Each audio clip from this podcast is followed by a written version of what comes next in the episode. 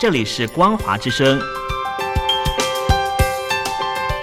听众朋友，从现在开始，请您一起来关心最近发生的新闻事件。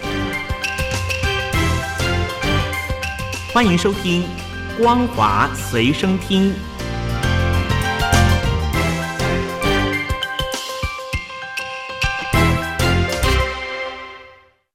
欢迎收听今天的《光华随身听》，我是兰玲。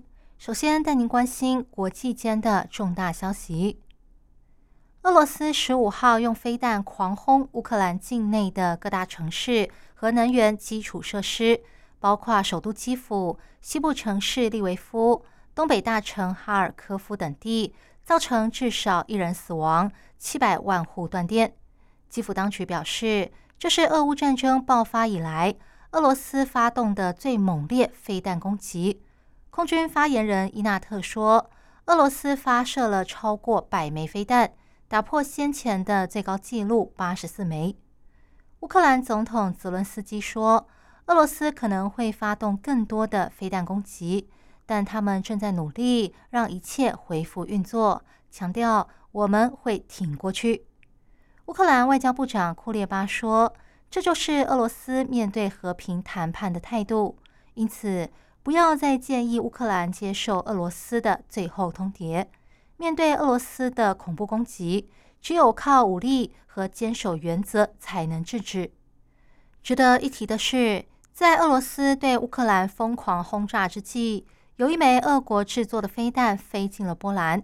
波兰外交部表示，飞弹击中了普热沃多夫村。造成两人死亡。外交部长拉奥为此召见俄罗斯驻波兰大使，要他解释。波兰政府也召开了紧急国安会议。由于波兰是北大西洋公约组织的成员，这次的行动是否会触动北约的第五条公约，引发外界关注。北约的第五条公约规定，如果有人针对任何一位成员国发动攻击，将被视为对全体成员国的攻击。美国白宫国安会与美国国防部表示，他们已经知道了这件事，正在进一步调查中。包括美国总统拜登在内的多国领袖、北约秘书长史托滕伯格都和波兰总统杜达通过电话，以了解最新情况。亚洲七人橄榄球赛系列赛。十三号在仁川举行韩国对香港之战，主办单位不小心把反送中歌曲《愿荣光归香港》当成了中国国歌播放，引发轩然大波，也惹怒了香港政府。对此，韩国媒体报道，主办单位韩国橄榄球总会的公关解释，他们第一时间坦诚犯错，并向中国和香港队正式道歉。不过，这是有原因的。他们曾经向各个参赛国家索取国歌，却没有拿到代表香港的歌，因此工作人员自行上网搜寻香港国歌时，排在搜寻结果第一位的就是那一首《愿荣光归香港》。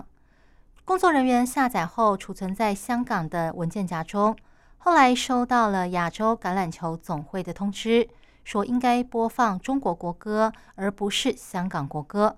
不过，他们忘了换歌，才会导致香港队获胜后现场播错了歌曲。不过，香港政府的说法是，亚洲橄榄球总会确认过香港代表队教练交给韩国的国歌音档是正确的。因此，到底是哪个环节出了差错，目前仍然是各说各话的罗生门。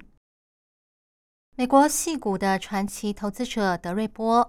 最近接受媒体访问时说：“我过去投资中国，但在中国国家主席习近平的统治下，我看到中国即将脱离自由市场的早期征兆，因此那里已经不再是我想投资的地方。”德瑞波拥有敏锐的投资眼光，是世界首富马斯克旗下的特斯拉、太空探索科技公司 SpaceX。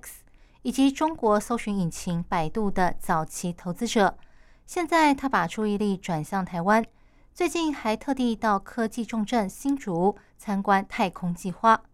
而他也不是第一位对投资台湾的科技产业有兴趣的人。股神巴菲特旗下的波克夏海瑟威公司最近宣布，已经买进了价值超过四十一亿美元的台积电股票，让台积电股价大涨。接下来带您关心中国境内的重大消息。受不了中共当局严格的动态清零政策，民众终于走上街头。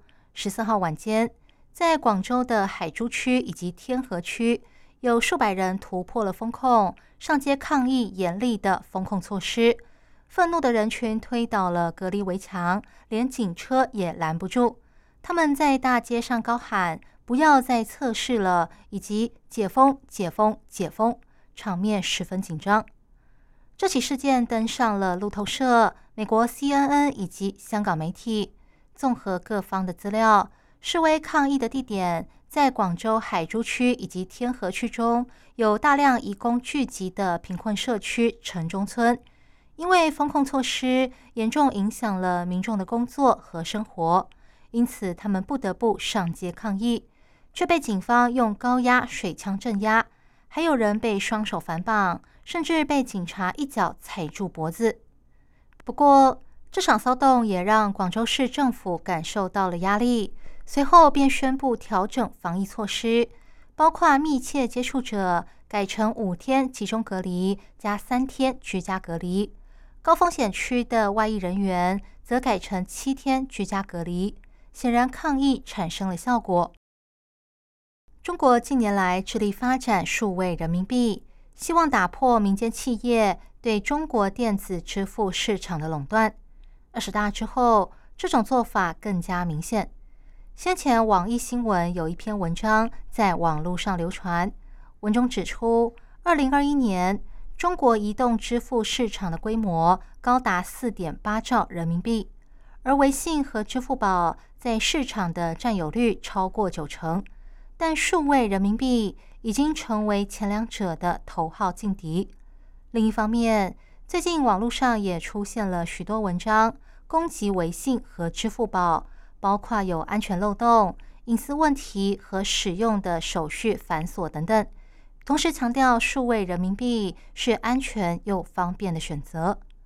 中国的金融学者司令认为，这显示中共当局正在加速推动民间企业国有化，准备收割民间企业多年来的成果。中共总书记赵紫阳的秘书鲍彤日前过世。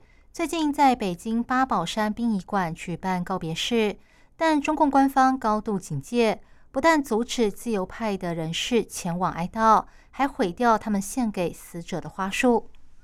根据中国媒体人高瑜和美国之音记者叶斌的说法，中共当局对报童的告别式严格把关，包括高瑜、莫少平、马波等自由派人士都被禁止参加。有民众送花到报童的住处致意，却被安全人员摔在地上；有人送了挽联，也被撕掉；还有人被安全人员推挤。报童曾经担任中共中央委员，在一九八九年的天安门事件中，他反对政府用武力镇压民主运动，之后被捕，依照泄露国家机密罪和反革命宣传煽动罪被判刑七年。一九九六年被释放后，被当作敏感人物一直软禁，直到这个月九号在北京过世，享其寿九十岁。以上新闻由兰陵为您编辑播报，感谢您收听今天的光华随身听，我们下次见。